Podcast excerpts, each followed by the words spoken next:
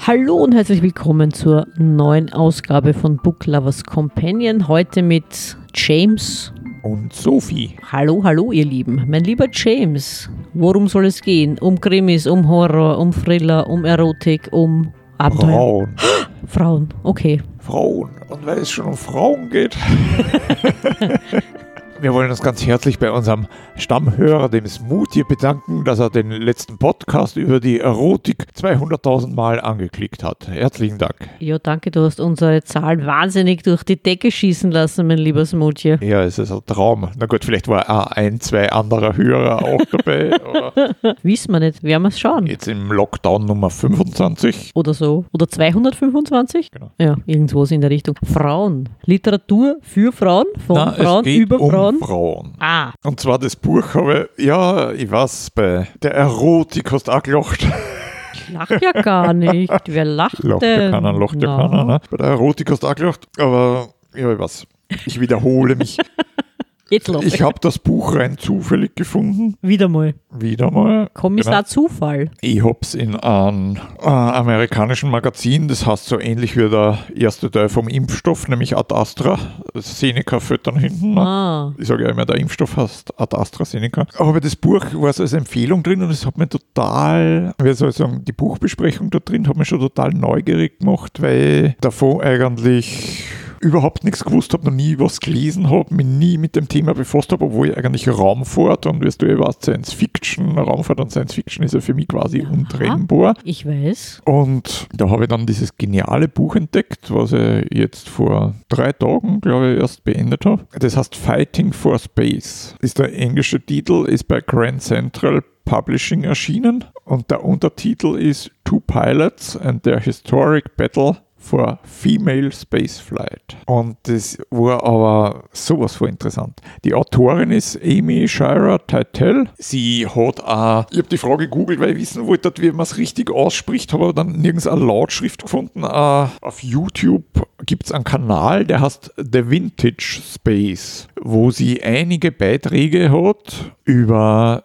eben die damalige Zeit, was da früher war, auch geschichtlich. Und ja, wie gesagt, ich habe das Thema auf mich zukommen lassen, weil, soll ich sagen, mein Einstieg in die Raumfahrtgeschichte hat eigentlich mit die Amis angefangen und da eigentlich nicht mit dem, siehst fällt mir jetzt gar nicht ein, wie der erste, ich weiß jetzt nur Sputnik, aber der war ja nicht. Das ist der andere Ja, übrigens, meine Lieben. Ja, genau, das ist halt, ja, das ist halt witzig. Ne? Na, Sputnik war sie noch, aber wie der erste amerikanische Satellit geheißen hat, weiß ich jetzt gar nicht. War das Explorer 1? Kann ich jetzt nicht sagen, müssen wir nachschauen. Bin da Na, überfragt. auf jeden Fall meine Raumfahrtsgeschichte bzw. mein Interesse dafür fängt eigentlich erst mit den amerikanischen Mercury 7 an. Ich habe da die Geschichte erzählt von einer Kollegin, oder? Habe ich das schon mal erwähnt, dass die extra Russisch gelernt hat, nur damit sie Ah, die ja, ja, mir erzählt. Ja. Protokolle lesen hat können vom Juri Gagarin? ja gut, mittlerweile würde mich das auch interessieren natürlich, aber wie gesagt, damals hat das so angefangen und dann der, der absolute Klassiker waren ja für mich zumindest die, die Next Nine, wie sie sich selber genannt haben, das war dann die zweite Crew von Astronauten, die dann eben angefangen haben, äh, für die Apollo-Missionen zu trainieren und die haben ja dann äh, im Endeffekt neben eher weniger an,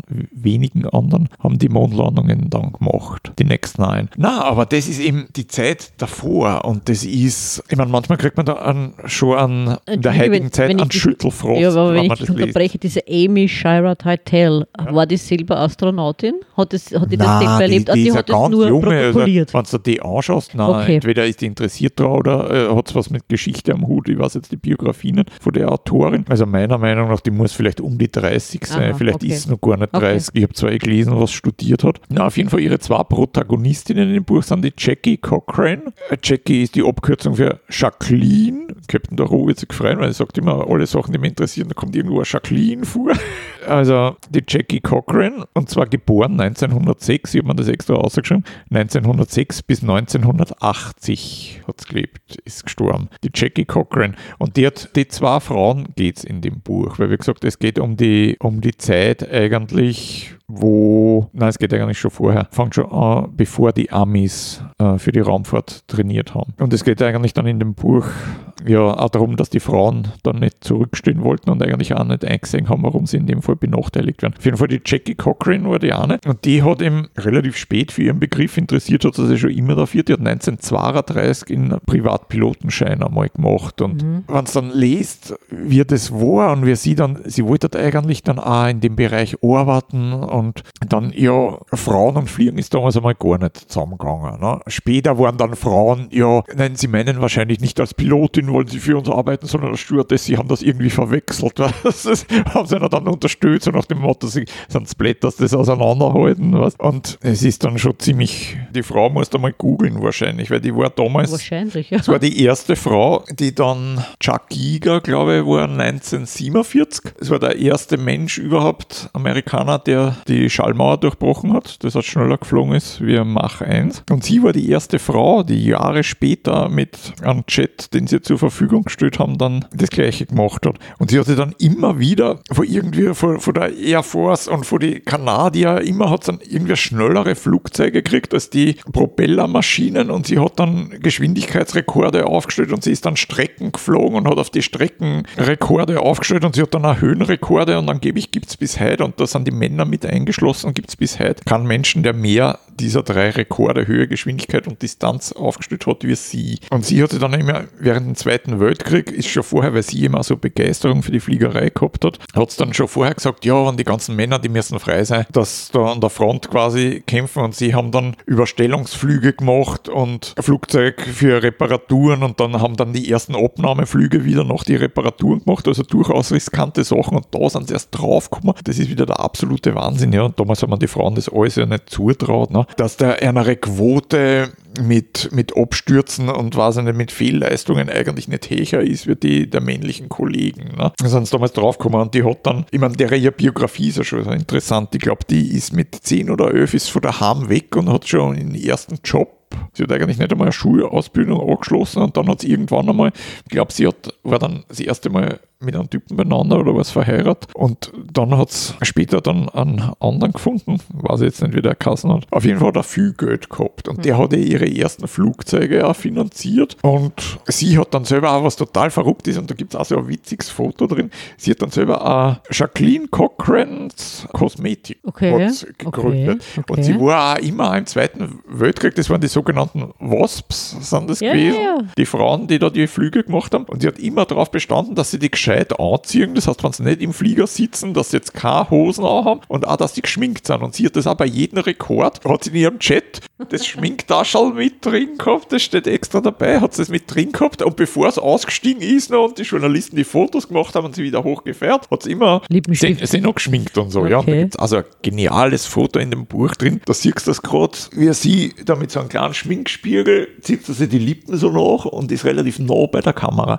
Und im Hintergrund siehst du eben in Chuck Yeager stehen, also mhm. den ich gerade geredet habe, wie er gerade bei einem Chat Wort und hängt auf der Latte, was in das Cockpit aufhört ja. so und fantasiert sich gerade zu Tode, weil auf sie Wort ist das nicht Verstehe, verstehe. Es ist so lustig, ne? und die Frau hat ja Connections gehabt, also Ende nie. Ne? Ihre Freunde waren da Dwight Eisenhower, der Lyndon Baines Johnson, äh, Emilia Earhart ne? und der Chuck Yeager eben auch. Ne? Mit denen war die alle befreundet und später dann wollte es, na, später war es sogar in der Lokalpolitik dann und hat dann für irgendein Senatorenamt Amt kandidiert und ist aber dann, glaube ich, jetzt nicht wurden. Aber was also witzig ist an der Geschichte, man erfährt halt auch ziemlich viel Geschichtliches aus der Zeit von die USA. Mhm. Ne? Wie mhm. war das damals mhm. mit Republikanern mhm. mhm. und Demokraten und wer war am Ruder und wer waren die Guten, wer waren die wer Bösen? Waren die Guten, wer waren die Bösen und auch mit Jobs, ne? weil du immer denkst, ja, wenn der heute einen Job anbietet, das war toll. Ne? Und dann da, ja. da waren ein paar so Szenen drin, da habe ich mich so köstlich amüsiert, wie der Kennedy zum Beispiel in Lyndon B. Johnson gefragt hat, ob er für einen Vizepräsident machen will. Ne? Und der Johnson hat vorher frag mich jetzt nicht, irgend so ein Amt inne gehabt, da hat er relativ viel Einfluss schon gehabt. Mhm, mh. Und der wollte dort eigentlich nicht Vizepräsident machen, weil er weiß, das ist, da ist er zwar Nummer zwei im Staat, aber hat eigentlich absolut keine Macht. Ja. Es ist eigentlich das Abstückgleis und das wollte er eigentlich nicht. Und das Einzige, wo er ihm dann später was zum Mitreden gehabt hat, und das hat er eigentlich ziemlich gut gemacht, war die Raumfahrt. Ne? Das war eins von seinen Projekten, wo er sich einsetzen mhm, hat können. Mhm. Und das ist dann so lustig beschrieben, weil da hat er dann, wie man weiß, der Kennedy die Wahl gewonnen, das heißt, der Johnson war sein Vize. Ja. Und dann steht irgend so was drin, das schreibt die Autorin so köstlich. Ja, er war gerade gerade in seiner, also nach der Wahl, sie haben die Wahl gewonnen, ich weiß nicht, wie man das jetzt am besten in einem Wort sagt, nach seiner Wahlsiegdepression.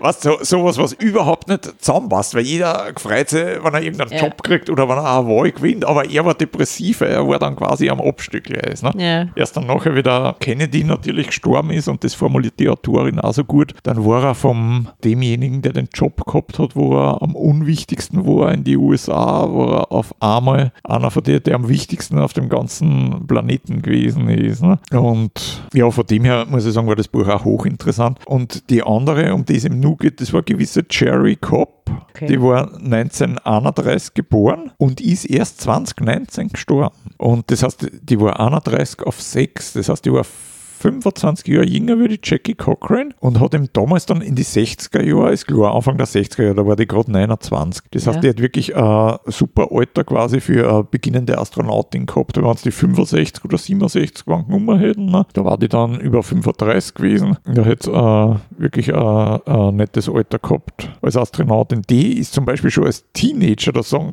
steht im Buch, sie hat immer Kerzen gerade hinsetzen müssen, dass überhaupt bei dem Flieger, den ihr Vater gehabt hat, überhaupt ausgesehen hat. Und die andere Geschichte, was also bist du die? Ja, die hat dann, glaube ich, auch, ja, sie hat dann auch ewig umeinander gesucht und hat dann sogar irgendeinen Job gekriegt für die Überstellungen von Flugzeug nach Südamerika. Hm. Aber es ist auch wieder natürlich fast gemein, weil es hat Flieger gegeben, die wollten die Mahner nicht überstellen und fliegen. Warum? Das waren dort, wo das Gelände schlecht war für Notlandungen, ah, okay. was dem Notfall nichts unterbringt, und dort, wo ein motorige Maschinen überstellt worden sind, weil bei einer zweimotorigen, wenn da eine Maschine ausfällt, kannst du immer nur mit der zweiten weiterfliegen, weiß man ja. Ne? Und das wollten die nicht und den Job hat dann sie gemacht und da ist einmal dann mit ihren späteren Lebensgefährten geflogen, der die Firma gehabt hat. Und ich glaube nach Kuba, was ist das oben gewesen? Und da ist irgendeine Öldichtung oder was platzt und dann ist das ganze Ding auf dem Cockpit gewesen und sie hat überhaupt nichts mehr gesehen und sie hat gesagt, sie muss da jetzt über dem Wasser, auf dem Wasser landen quasi und er hat dann gesagt, na, er geht mit ihr oben und ja, das war dann irgendwie so nett beschrieben auf jeden Fall. Das,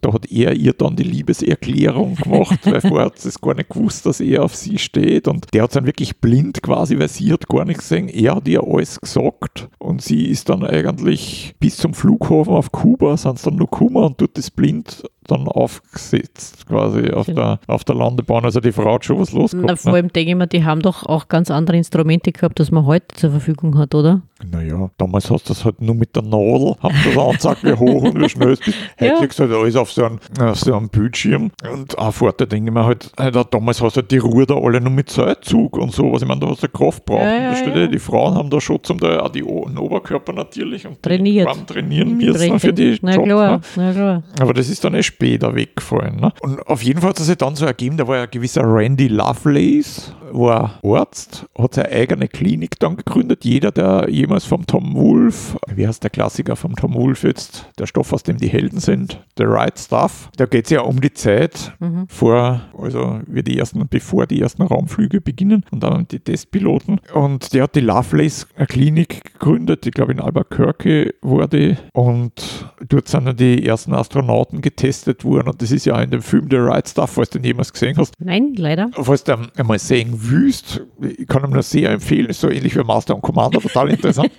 Dort, glaube ich, drei Stunden, wenn das jetzt ungefähr drei Stunden, wenn ich das richtig erinnere, ist aber super, weil du siehst zum Beispiel in Chuck Giga und auch das Ponchos, wo er da hingeht, die Bar mitten im Nirgendwo und, der Jäger hat ja nie was für die Astronauten übergehabt, er hat immer gesagt, dort oben fliegt man ja nicht, er hat gesagt, er will herunter seine Jets fliegen, weil das ist für ein Abenteuer und der Raumfahrt hat er nie was anfangen können. Aber die nette Pointe bei dem Film, wenn wir gerade sind, ist, dass der Chuck Yeager ich meine, der Richtige jetzt, der ist, glaube ich, erst vor kurzem gestorben. Der kann der kann noch nicht lang gestorben sein, vor einem Jahr vielleicht oder so. Ich glaube, recht lang ist er noch nicht gestorben. Wenn er überhaupt schon gestorben ist. Nein, ich glaube, er muss schon gestorben. Auf jeden Fall, wie das Buch rausgekommen ist, steht bei ihm noch kein Sterbedatum drin. Also, ja, auf jeden Fall, der richtige Chuck Yeager spielt in dem Film mit. Da spielt er einen Barkeeper hinten bei Ponchos, bei ihr Ding. Na, auf jeden Fall geht die Frau dann, die Cherry Cop, ja, dort bin ich gewesen, ja, die geht dann 1960, weiß der Randy Lovelace, hat es in seine Klinik eingeladen und hat gesagt, da hat er die Mercury-Astronauten schon getestet gehabt und hat dann gesagt, na, er möchte eigentlich nur rein Schmähhalber, weißt du, ich meine, war natürlich, na, ich meine, es war auf der anderen Seite, finde, er hat die Frau natürlich die Wahrheit gesagt, weil er hat gesagt, er macht es rein Schmähhalber und wegen seinem eigenen Interesse, weil er schauen will, sind die Frauen jetzt anders beieinander, ja. würden die diese Tests aushalten, bestehen, ja. die die Männer gemacht haben oder nicht. Das Gemeine, finde ich, ist, dass natürlich immer wieder eine Suggestion bei solchen Sachen auch dabei ist, dass du denkst, na, der macht das nicht zum Spaß, der macht das, weil er ein Ziel verfolgt und zwar nicht nur das Ziel, dass er da dann eine Statistik hat und sagt, ja, von 25 Bewerberinnen oder was haben es dann, glaube ich, im Endeffekt 13 oder was auch geschafft. Also die haben die mhm. gleichen, sie natürlich mhm. auch, sie war die erste. Und so viele interessante Sachen, was, weil die macht dann auch die psychologischen Tests und da hat so einen Isolationstank gegeben, wo die Tier schon 20 Zentimeter dick war und da ist so im Wasser geschwebt und da war nichts, außer das körperwarme Wasser und absolut nichts. Und angeblich Finsternis, komplett finster. Ne? Und angeblich, da sagt aber die Autorin ja am Schluss, ja, die Zeit ist nicht bestätigt. Mhm. Aber sogar wenn es nur die halbe Zeit geschafft hat, ist auch ziemlich gut. Auf jeden Fall wird kolportiert, dass die neun Stunden in dem Isolationstank war, ohne irgendwelche äußeren Eindrücke oder sonst irgendwas. Ne? Und ohne, dass irgendwer auszuckt oder so Ding, weil das soll es angeblich auch Leute gegeben haben, die nach einer gewissen Zeit auszucken. Und da haben sie zum Beispiel. Panik auch, oder so, oder? Na? Weiß ich nicht. Da haben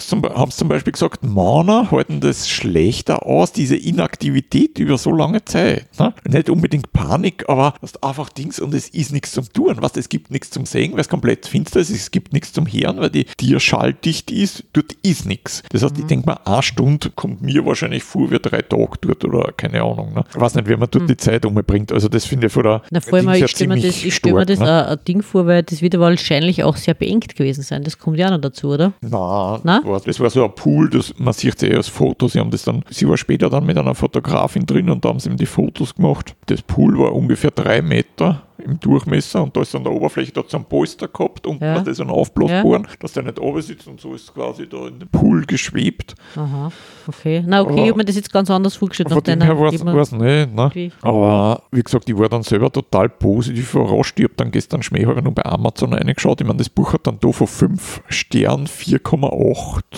durchschnittlich bei 119 Bewertungen, also durchaus repräsentativ, möchte ich jetzt mal sagen. Und ich habe keine Ahnung, wo die Frau da das Wissen hat, weil wie gesagt, ich jetzt einmal so auf 30 vielleicht schätzen, vielleicht ist so auch schon öder. Naja, vielleicht hat aber man ja auch Zugang gewährt oder Interviews geführt. Na, das eh natürlich, aber allein vom Alter her, weißt du, ja. wie das geschrieben ist, ja, sie hat eh 100.000 Presidential Libraries hat gehabt, die vom Johnson, die vom ja. Kennedy, die vom ja, Ding. Und das Leibende ist, wenn man sich ein bisschen mit der Raumfahrt beschäftigt hat oder so, es kommen natürlich lauter Bekannte vor. Ne? Lyndon B. Johnson zum Beispiel, hast halt Johnson Space Center in Houston. Mhm. Kennedy Space Center ist eh klar. Dann hat es noch das Dryden, keine Ahnung, wir haben auch schon in Hugh Dryden, Dryden. Don't know.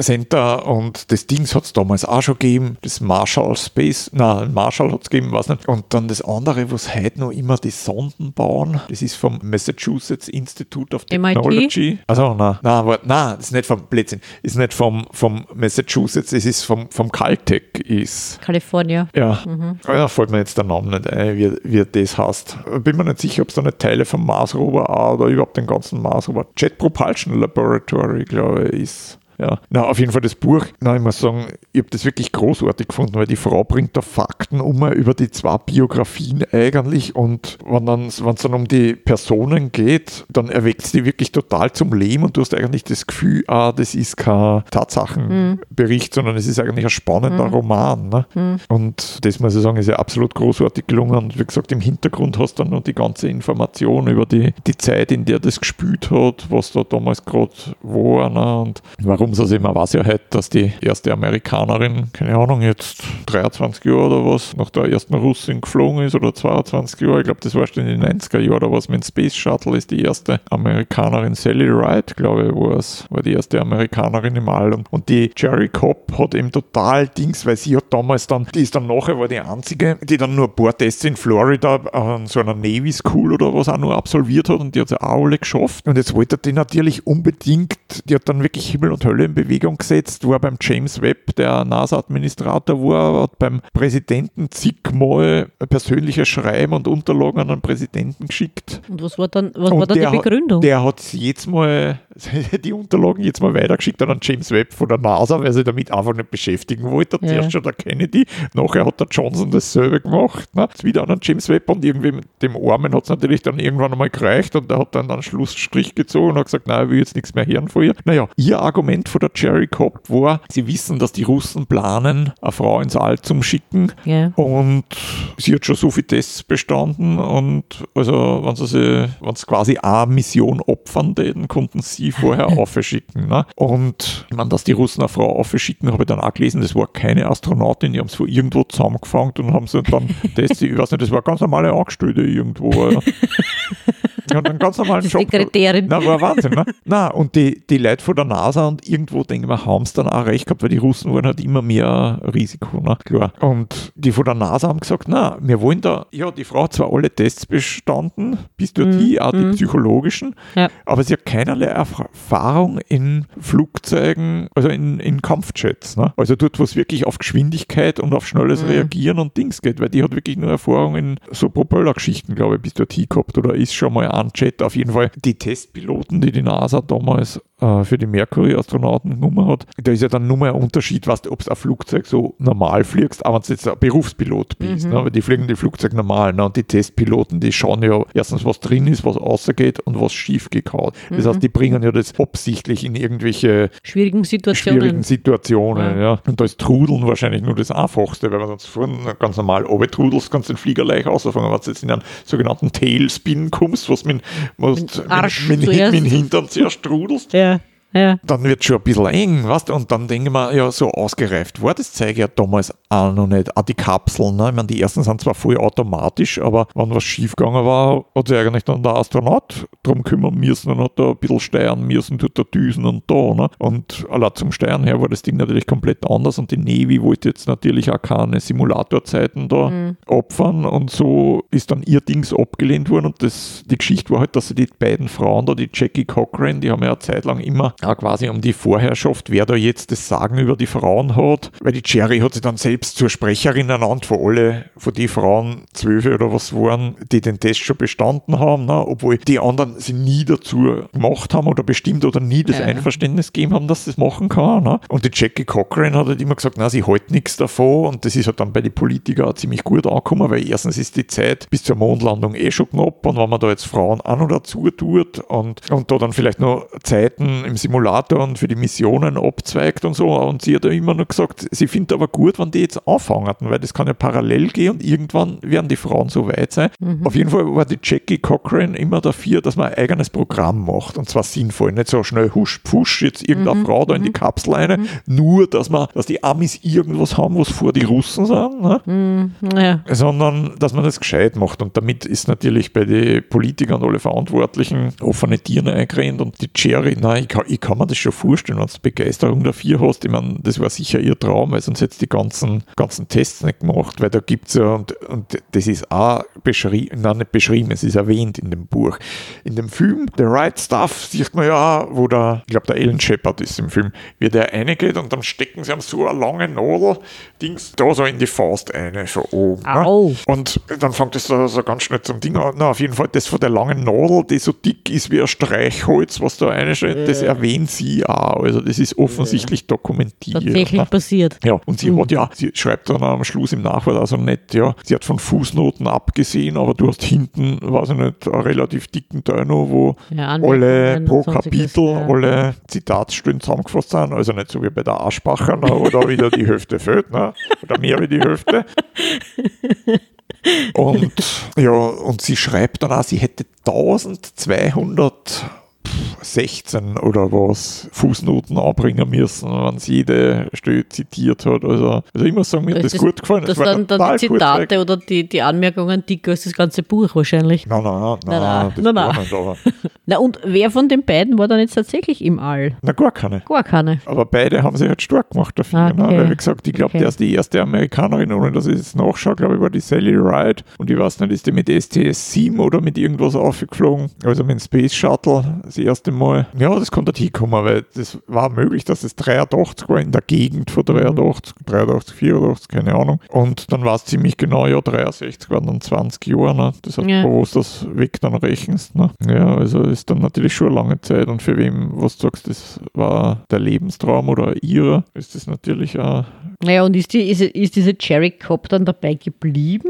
Oder hat die gesagt, ach, habt's mir gern, das wird eh nie wieder nichts werden, dann lass bleiben. nachdem sie es dann wirklich angewirkt haben, nachdem sie es aber wirklich oft und mit Einsatz, weil da hat es ja auch ein Hearing gegeben und das war in der Ja. Politik und Ja. die war ja auch in die Medien und in die Zeitungen und die haben ja immer schon gesagt, unsere, unsere erste weibliche Astronautin in Ausbildung haben sie es immer bezeichnet und die NASA hat immer gesagt, das stimmt nicht, wir haben kein Astronautenprogramm für Frauen. Das ist, die Medien haben da natürlich auch viel falsche Hoffnungen geweckt, geschürt, vielleicht bestätigt da irgendwo, was gar nicht gerechtfertigt war. Ne? Na, nachher dann, nachdem der James Webb da dann irgendwann den Stecker gezogen hat, sozusagen, hat es dann aufgegeben und dann ist, weil es immer so religiös war, ich weiß nicht, hat es dann Missionsflüge oder irgendwas nach Südamerika gemacht und was natürlich auch, ich meine, allein die Gegend schon mit die, mit die Flughäfen und Dings muss auch Wahnsinn gewesen sein und wenn ich das jetzt richtig in Erinnerung habe, dann ist eigentlich eher einsam und zurückgezogen, hat es dann ihre letzten Jahre verbracht, die Cherry Cop und die Jackie Cochran, obwohl die nicht so alt geworden ist, die ist 74 geworden ne? und die ist ja schon 80 gestorben.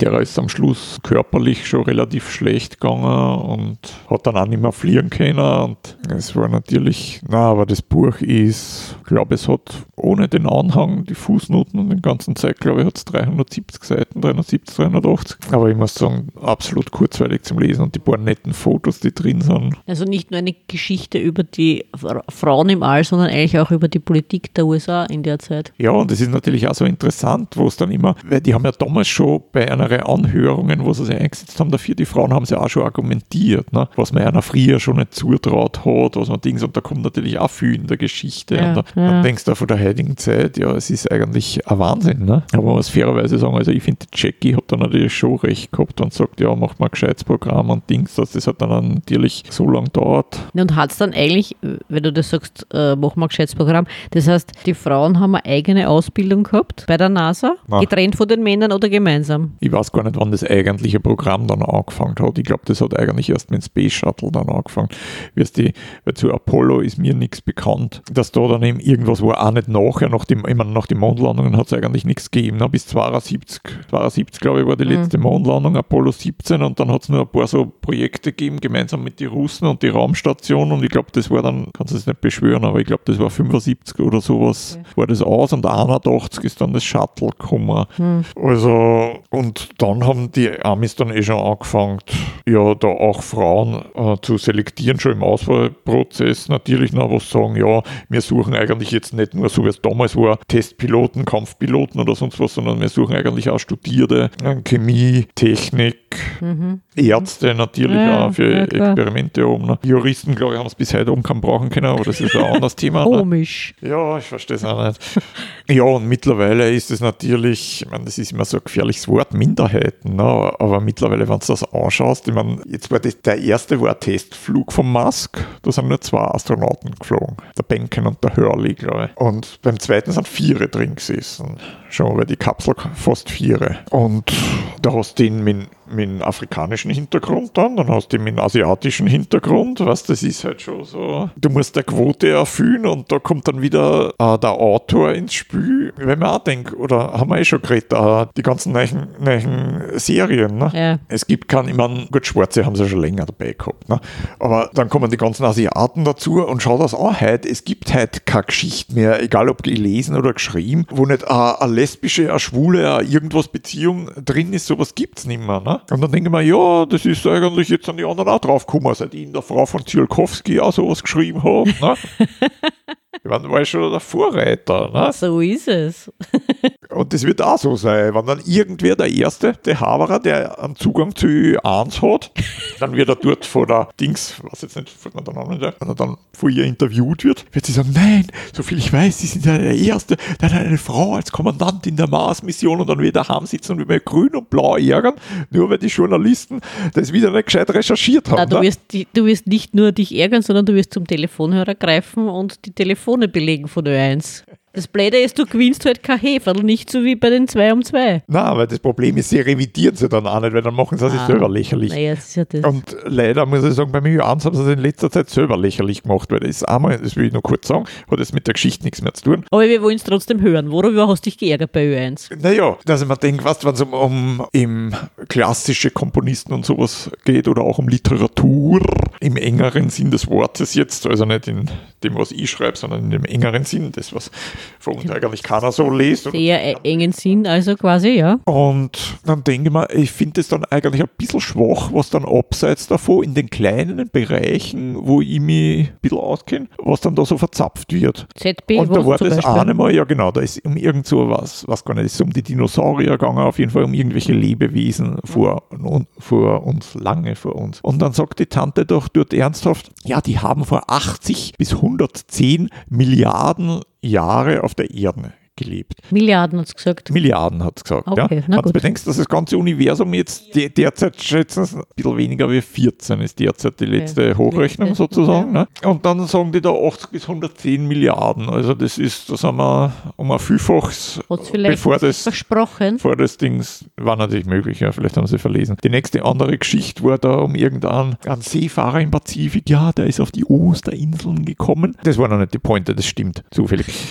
er ist auf die Osterinseln gekommen und wenn man von den Osterinseln geradeaus nach, ich muss jetzt aufpassen, dass ich mich nicht vertue, ich weiß ja richtig, du musst ja aufpassen, dass ich nicht vertue. Und wenn man von den Osterinseln geradeaus nach Osten fährt, kommt man genau nach Neuseeland. Denke mir, ah, okay, Globus oder Karten vom Pazifik hast du schon lange nicht mehr angeschaut. Na, du erzählst jetzt einfach irgendwas und hoffst, dass eh keiner weiß, aber wahrscheinlich hat es im Studio ist das auch keiner aufgefallen, weil oft korrigieren sie sich nachher, wenn der Technik oder der Regie das auffällt. Das war schon oft, dass der Wagner Tränkwitz oder wer gesagt, ja, mir ist ein Fehler unterlaufen oder Dings und der korrigiert sie dann. Aber in dem Fall nicht. Also entweder ist keiner aufgefallen oder Dings, was und das sind dann solche Kleinigkeiten, wo ich mir denke, ja, bei der Musik könnte man ja was einreden. Na, Köchelverzeichnis das oder Dings, weiß ich ja nicht, kann ich ja nicht überprüfen. Ne? Vielleicht könntest du das überprüfen, allerdings dann müsstest du dich hinsetzen und recherchieren. Ja. Ja, ich will es ja nicht überprüfen. Na, eh nicht, Es gibt dann so, so die, manche Sachen interessieren mich dann, was, also solange ich nur einen Stapel Bücher daheim habe, der mich interessiert. ja, ne? verstehe ich. Aber jetzt, jetzt, klär, jetzt klär auf unsere Leserinnen. Wie hätte sie es richtig sagen müssen? Naja, eigentlich gibt es da noch Dings nach Westen. Wenn du von den Osterinseln nach Westen fährst, weil wenn du nach Osten fährst, kommst du von der Ost,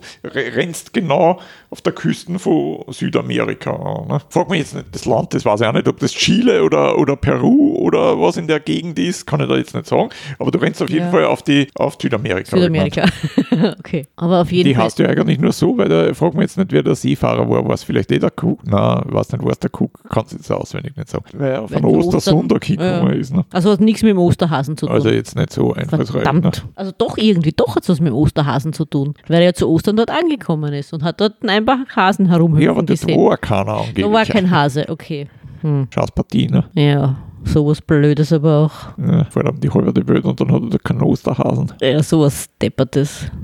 Aber wirklich, ja. aber wie gesagt, das Buch jetzt, wird das Buch geheißen? Genau, Fighting for Space hat's genau, von der Amy Shira Teitel, ist auch, wie gesagt, von der Frauensicht, von der, auch von der Emanzipation her ziemlich interessante Sache. Meinst du? Also in, in, diesem, in diesem Sinne muss ich jetzt natürlich die, äh, hätte ich jetzt natürlich unsere liebe Teetasse befragt, was sie dazu meint, aber die Teetasse ist immer noch beschäftigt mit der Fanpost für unsere Geschäftsleitung. Man glaubt ja gar nicht, wie viel Fanpost die Geschäftsleitung bekommt. Also wir bekommen nie so viel Fanpost, muss ich ganz ehrlich gestehen. Ja, aber die, bei der Geschäftsleitung, das sind ja alles Beschwerden und Gehaltsforderungen.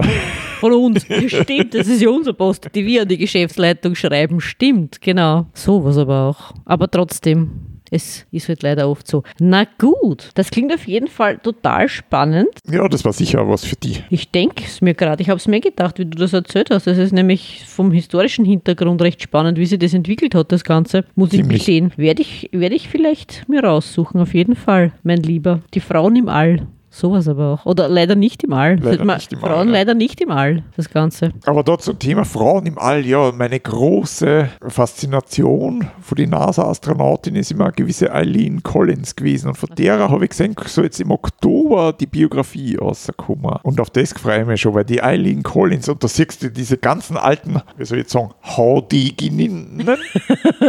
Siehst du, wie sie in den 95er Jahren vor dem Space Shuttle versammelt haben, vor dem Start, wie die Eileen Collins, glaube ich, das erste Mal als Pilot. Ah. war die erste Frau, die Ah. als Pilot Okay. das Shuttle geflogen hat. Und da siehst du, dass wir die alten, die Jerry Cobb auch, die, Die andere war schon tot, die Jackie Cochran. Ne? Genau, weil die ist ja 80 schon gestorben. Jackie, die war dann nicht mehr dabei, aber da sind nur ein paar von den Frauen so in einer. Waren da die Mathematikerinnen 70er? auch dabei? Nein, nein, Na? Das war, das war war komplett nur die. andere Okay. Baustelle. Ne? Ja. Und, und die Eileen Collins war ja dann ja zwei Jahre später oder was, war es dann die erste äh, weibliche Kommandantin vom Space Ah, Shuttle. okay, ne? Und das okay. hat dann zweimal gemacht. Und für was es, was ich sowieso total faszinierend finde, aber für was ich es wirklich bewundere, ist, dass dann, ich glaube, das war nachdem das Space Shuttle Columbia beim Wiedereintritt in die Erde verglüht ist damals, hat sie den nächsten Flug gehabt. Ups. Und da haben sie aber dann auch wieder festgestellt, glaube ich, dass sie wieder irgendwo Hitzekacheln gelöst haben. Und das, die Columbia ist ja deswegen verglüht, weil vorne auf der Flügelvorderseite Okay. ein riesiges Loch war, wo die Hitzekachel beschädigt worden ist beim Start. Und die Nerven, die die Frau da bewiesen hat, die musst du mal haben. Das war's, das letzte ist hops gegangen beim Wiedereintritt und du bist jetzt oben und denkst dir, ja, jetzt haben wir zwar, weiß nicht, zweieinhalb Jahre, drei Jahre wieder Pause gehabt, damit wir da was suchen zur Fehlerbehebung und dann hast du auf einmal dasselbe Problem wieder und es sind wieder sieben Leute oben. Ne? Welches Space Shuttle war denn das? Oder und, und wann war das, das da nach dem Start? Challenger war das. Challenger. Das war jetzt, du musst den Blog auf meiner Homepage lesen, weil da habe ich ein trauriges Jubiläum, Okay, 35 Jahre. okay. Im Jänner vor 35 Ah, Jahren ist okay. Challenger nach, Okay. keine Ahnung, 72 Sekunden oder sowas Ja, ja. explodiert. Das war ja live im Fernsehen zum Sehen. Das war ja das Organ, nicht? Ja, eh. Wahnsinn. Ich meine, insofern muss man sagen, war es bei der Columbia gescheit, aber die haben zumindest alle einen Allflug gehabt, nur nach 70. Ich meine, ohne Sarkasmus jetzt. Ich meine, wenn du sagst, dir ist das Risiko das schon wert als Astronaut, dann hast, haben die vorher da noch 10 Tage oder keine Ahnung, was eine Langzeitmission damals hört sich lächerlich an mit 14 Tagen. Ne? Aber wenn du beim Start schon da bist, wischt das überhaupt der Chance. Ne? Ja, das ist deppert, ja. Ja, hast, du bist das Risiko eingegangen und hast gar nichts davon gehabt. Ne? ja. Wo es ja offensichtlich dann so wie beim tatsächlichen Fliegen auch. Starten und landen ist das Schwierigste. Ja, Starten und wieder Eintritt in die Erdatmosphäre, sagen wir mal so. Ne? Wobei, eigen- ja, sicher. Beim Start hast du eigentlich, ist das Ding, egal ob es eine Raketen oder das Space Shuttle war, ist eigentlich einzige riesige Bomben. Ja. Wenn du da irgendwo einen Treibstoff hinkriegst oder Ja. eine Flamme wo hinkriegst, wo keine sein soll,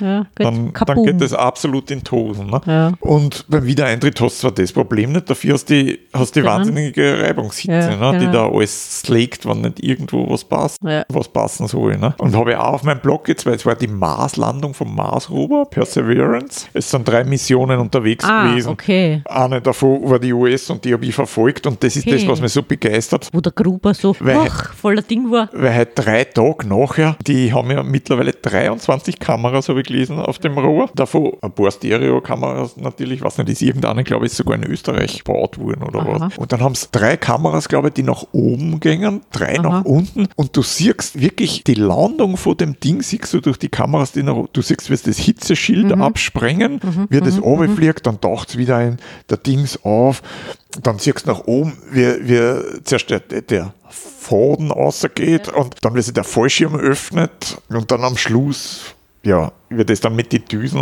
landet und dann schon den roten Staub vom Mars aufwirbelt. Also das ist ja wirklich, die NASA bezeichnet das nicht umsonst als Seven Minutes of Terror, die Landung. Und na, ist mir nur gerade eingefallen. Und das fällt auch, die sagen die Hächen an, ne? Die sagen sieben Kilometer, ist der Fallschirm aber schon heraus, ne? sieben Kilometer über dem Marsboden dort. Dann dauert es nicht lang, vier Kilometer und das fällt wie ein Star trotz dem Ja. Fallschirm, weil die Marsatmosphäre Ja. ja. so dünn ist. Ne? Ja. Wie ist eigentlich die Anziehung am Mars? Also die Gravitation, stärker oder schwächer? Oder gleich? Ich, ich habe keinerlei Ahnung. Ich habe mir ehrlich gesagt auch noch nie wirklich Die Gravitation hängt natürlich von der Masse vom Himmelskörper an, sage ich jetzt einmal. Ne? Und der Mars, also ich würde jetzt einmal sagen, ohne dass ich es nachgerechnet habe, ich würde sagen, das ist ein Drittel. von der Erde. Mhm. Okay. Weil der Mond hat ein Sechstel Mhm. und Mars ist ein bisschen kleiner. Ich glaube, der Mars hat die Oberfläche, die Marsoberfläche ist so groß wie auf der Erde alle Kontinente zusammen oder so. Das heißt, ohne Wasser. Das wäre dann interessant auch zu erfahren, wie wirkt sich das dann aus auf unsere Physis. Naja, was glaubst du, warum es so so lange umeinander tun. Ne? Ja, eben. Weil erstens haben sie die Psyche und Dings und vor allem, du musst ja auch wissen, weil sie sagen halt, jede Mission, die was einen Sinn haben soll, sollte halt einmal, also unter drei Jahren spielt sie da nichts an. Ja. Ne? Weil deppert acht Monate, neun Monate hinfliegen, dann zwei Wochen dort bleiben und wieder neun Monate zurückfliegen, macht überhaupt keinen Sinn. Ne? Und jetzt sagen sie, na, dann musst du ja hinfliegen auch schon, weil die sagen ja, weißt du, ist ja für einen Gesunden dann auch so. Ja. Ne? Du fliegst dann neun Monate hin der Schwerelosigkeit, da Ja. hast du Porose pur, Ja. dann kommt da die Drittel Schwerkraft. Ja. War's ja schon Ja. äh, hängst dann wahrscheinlich schon da und denkst, wow, wie soll ich den Körper da zahlen? Ne? Ja. Und wenn dann die, die Leute nach, was nicht, ein paar Monaten Maßaufenthalt dann wieder acht, neun Monate zurückfliegen, womöglich, wenn es blöd hergeht, wieder in der Schwerelosigkeit Ja. und dann auf der Erde landen sollen, dann weiß ich nicht, dann hängen sie wahrscheinlich schon so da. Das heißt, irgendwas für einen Flug müssen sie die einfallen, irgend sowas, wie sie immer sagen, so Antriebsstufe und Ding, so du, Rotation, Ding, dass da künstliche Schwerkraft dass da eine künstliche Schwerkraft entsteht, weil da kannst du natürlich eh berechnen, wie lang muss das sein. Ja. Das Seil, weil da sagen sie ja immer, ja, wenn du dort eine Kapsel hast und da ein Gegengewicht, Ja. dann kannst du es in Rotation versetzen und dann mit, weiß ich nicht, je nachdem wie lang das Seil ist, je länger Ja. das Seil, umso langsamer kann das rotieren, je kürzer das Seil, umso schneller müssen es rotieren. Aber ja, ich weiß nicht, ich denke mir auch mittlerweile, es wird sich nicht mehr ausgehen, dass wir eine bemannte Mars-Mission Sie haben zwar jetzt einmal wieder kolportiert, die lustigen Namen, 1948, äh, 2048, oder gibt es wieder so ein, so ein Home and Transfer Window, wie es heißt, wo man günstig hinfliegen kann, was dort ankommt. Na, aber das ist, was ich, ich schaue ja jetzt mal in dem, habe ich eh schon gesagt, in dem AstraZeneca Magazin, ne? da steht dann wieder drin, ja, dass die Amis äh, 24, 2024, wo ich gemerkt, ne? also in drei, Drei Jahren, Jahre. drei, dreieinhalb Jahre war das, wollen sie wieder am Mond landen und ich denke mir, ah, womit? Ich weiß nicht, mit dem Elon, Elon, El, Elon wie man den ausspricht, Musk? naja, den sein Kisten ist ja jetzt, aber heute erst gehört, ist zwar jetzt gelandet, Aha. Man, er macht das natürlich, wie ein Professor von uns auf der Uni gesagt hat. Der hat immer gesagt, wir machen das distributiv. Hat er eine Formel aufgeschrieben und dann hat er gesagt, wir machen das distributiv. Was heißt das jetzt? Wir machen das zahlenweise. und, und das, sind, na, das sind diese großartigen Professoren gewesen, die haben da das erklären können, dass du das verstanden hast. Weißt? Und der war überhaupt absolut, das war einer von meinen Lieblingen und wahrscheinlich auch, weil er so super erklären hat können. Weil das depperte hochgestochene Geschwafel, das ist wahrscheinlich genau der Grund, warum man solche Bierchen auch nicht leiden kann. Halt. Weil ich denke mal, jeder Mensch, der was kann, kann Sachen einfach und verständlich formulieren. Der braucht Ja. nicht deppert umeinander schwafeln. Das ist genau mein. Argument. Ne? Und, aber wie bin ich jetzt auf ihrem Kummer eigentlich? Zitzelweiß, wie der Elon Musk, Elon. Ach so, ja, ja, genau. Weil das letzte Ding, da ist die Raketen zwar super gestartet, Aber, und wie es landen wollte, ist er ganz schnell runtergekommen Ups. und sie ist dann explodiert mit Oh dem. Treibstoff, der noch drauf war. Und heute in der Früh haben sie aber gesagt, es ist jetzt gelandet, also sicher gelandet und erst nach der Landung explodiert. Das heißt, wir sind jetzt um ein Ziezel, Schwitzel, Sind wir schon besser, passt. Ne? passt. Aber 24 mit dem Mond, also weiß ich nicht, ist ich schwach. Schwarz. Ja, die Japaner könnten ja da helfen, ne? Ja, ob sie ihnen helfen wollen, weiß ich nicht. Aber Ach die. Chinesen konnten ja dann wieder mal den Rang, was früher die Russen für die Amis waren, konnten jetzt die Chinesen werden. Ne? Weil das waren ja die ersten, glaube ich, die auf der mondfernen Seite äh, eine Sonde gelandet haben mit einer chinesischen Flagge, habe ich auch gestern gesehen im Magazin. Ah, okay. Zwei Meter mal 90 Zentimeter. Ne? Die haben wir extra eine machen lassen. Da, na, die, die, die das Ding aushält, weil sie haben gesagt, die, die Flagge, die die, Mo- die Apollo-Missionen dort hinterlassen haben, die gibt es ja schon lange nicht mehr durch die UV-Strahlung und auch durch die ganzen Raumeinflüsse, halt durch die Temperaturschwankungen, was nicht, minus 150 bis plus 150 Grad oder was die dort haben, ne? so größenordnungsmäßig. Ne? Weil die, die US-Flagge für, für Apollo 11 haben es angeblich um 5, 5 Dollar 95 in irgendeinem Shop.